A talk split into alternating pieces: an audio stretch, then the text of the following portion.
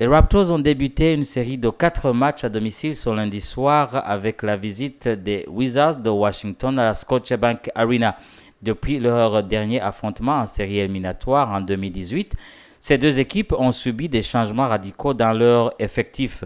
Les Toronto Raptors ont bien sûr remporté le championnat la saison suivante et cherchent depuis à revenir à ce niveau, tandis que les Wizards ont surtout fait du surplace avant de s'engager dans une reconstruction lors de la dernière saison. Après s'être débarrassé de Bradley Beal, l'un des piliers de l'équipe, et avoir racheté Bilal Koulibaly, les Wizards se sont engagés dans un mouvement de rajeunissement. Ils ont ensuite échangé Kristaps Porzingis contre Tyus Jones et des choix et ont pu transférer Chris Paul à Golden State contre le jeune talentueux Jordan Poole. Avant le match de ce lundi soir, Washington comptait deux victoires pour cette défaite et était avant-dernier à l'Est après une défaite 102 à 94 contre les Brooklyn Nets euh, dimanche soir. Ils ont perdu 6 de leurs 7 derniers matchs.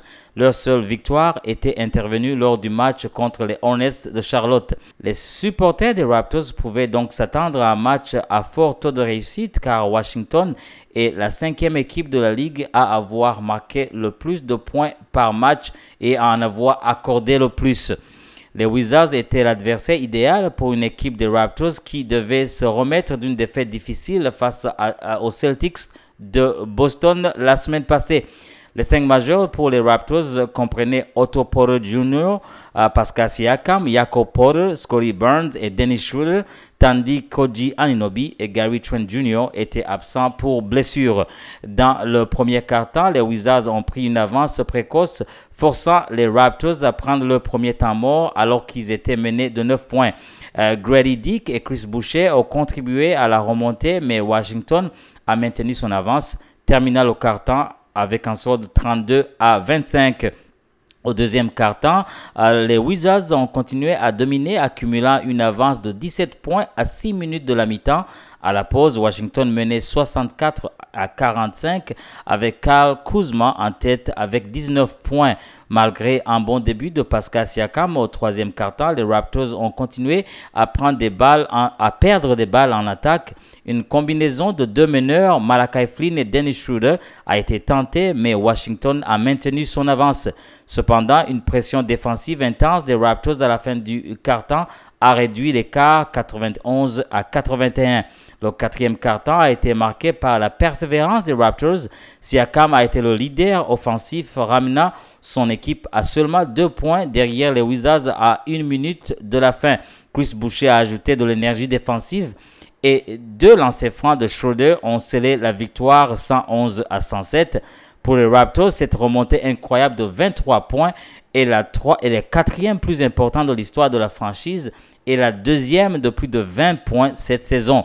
Les Raptors ont démontré leur détermination et leur capacité à revenir, marquant une victoire mémorable contre les Wizards.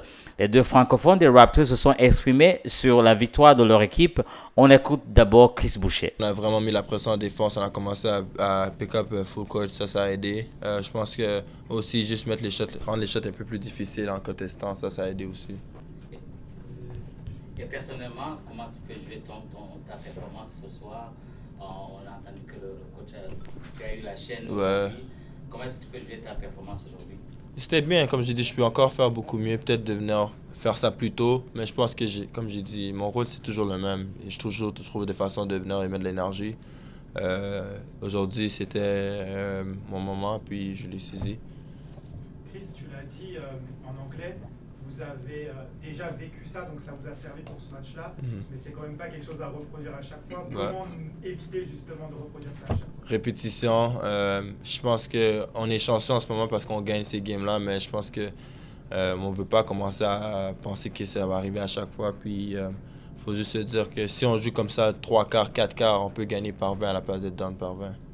Et étonnamment, à la fin, ils n'ont pas remis Gafford. À quel point ça, ça vous a aidé? Est-ce que tu as senti qu'il y avait cette présence au milieu et que c'était plus facile d'accéder au cercle? Je pense que parce qu'on jouait plus, plus petit, c'est difficile de mettre un, big. D'habitude, ils, matchent les minutes avec Yak. Je pense qu'en ce moment, c'était un peu plus difficile. La, le, le, le, pace de la, game était plus vite. Alors, euh, comme je dis, je pense que c'est ça qu'ils se sont dit. Pascal Siakam explique aussi les raisons de sa grande performance et de la contribution de Chris Boucher. On l'écoute.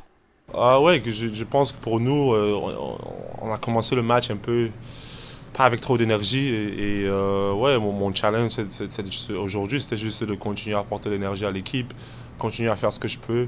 Euh, ouais, aujourd'hui, c'est venu avec des points, mais, mais à la fin, c'est n'est pas le plus important. Le plus important, c'est euh, d'être toujours là, néanmoins, tout ce qui se passe, avoir cette, même énergie, ce, même focus, de continuer, de se battre jusqu'à la fin. Et vraiment, je, suis content tout le monde, les Malakai, Boucher. Uh, tous ces gens ils sont venus, et even Grady, ils ont contribué à, l'équipe et, et, ça c'est important. Euh, et, on doit essayer de le faire les, tous les jours et pas venir à, des matchs et, et, avoir juste l'air nonchalant un peu. Ça n'a pas marché avec nous. Donc euh, je pense qu'on a montré qu'on peut le faire. Donc il euh, faut qu'on le fasse tous les jours. Que dire de la performance de Chris ce soir? Ouais, il comme je l'ai dit en anglais, il était exceptionnel. Euh, son énergie, euh, son activité, euh, blo bloquer les chats. il a juste apporté une énergie à l'équipe qu'on avait besoin. Et, et ouais, j'aime bien quand il fait ça. Et, et moi, je l'encourage toujours de le faire tous les jours. Et cette année, dès qu'il a eu l'opportunité, il a toujours fait. Donc, c'est important. Pascal, est-ce que le fait d'avoir connu un, un, pareil scénario contre San Antonio, ça vous a aidé ce soir à, vous dire que vous pouviez le faire? Ouais, non, ouais, bien sûr. À, la mi-temps, euh, les, les, les, les, vétérans comme, comme, comme Tad, euh, Garrett, ils, sont, ils sont là, ils, ont, ils sont toujours sur nous, continuent à nous parler. Et, à la fin, on, sait qu'on peut le faire. Et, tout le monde le savait à, à la mi-temps qu'on n'a pas joué comme on pouvait jouer ou qu'on n'a pas joué avec l'énergie qu'on a toujours. Donc, euh, à la fin, c'était juste de se regarder dans les yeux et, essayer de le faire. Et bon, parfois, tu, as la chance, comme aujourd'hui, ça, ça, ça, ça, a bien marché, mais je pense que ce qu'on apprend aujourd'hui, c'est que ouais, on peut pas avoir cette nonchalance là quand on arrive dans des matchs. Euh, et, ouais, c'est ça le, le challenge, c'est la prochaine fois de, de, le faire au début. Et juste une dernière question, tactiquement, ils ont enlevé Gafford à la fin. Est-ce que vous avez senti que c'était un petit peu plus ouvert pour aller au cercle? Ouais, non, ouais, ouais. Pour nous, c'est quand, tu, quand on voit les, les, les match-ups, c'est ouais, essayer de toujours euh, les, les, utiliser. Et, ouais, ça, ça, ça, ça fait du bien. Le prochain match des Raptors sera ce mercredi à la Scotiabank Arena contre les Bucks de Milwaukee. C'était Patrick Bizindavi à la Scotiabank Arena pour Choc FM.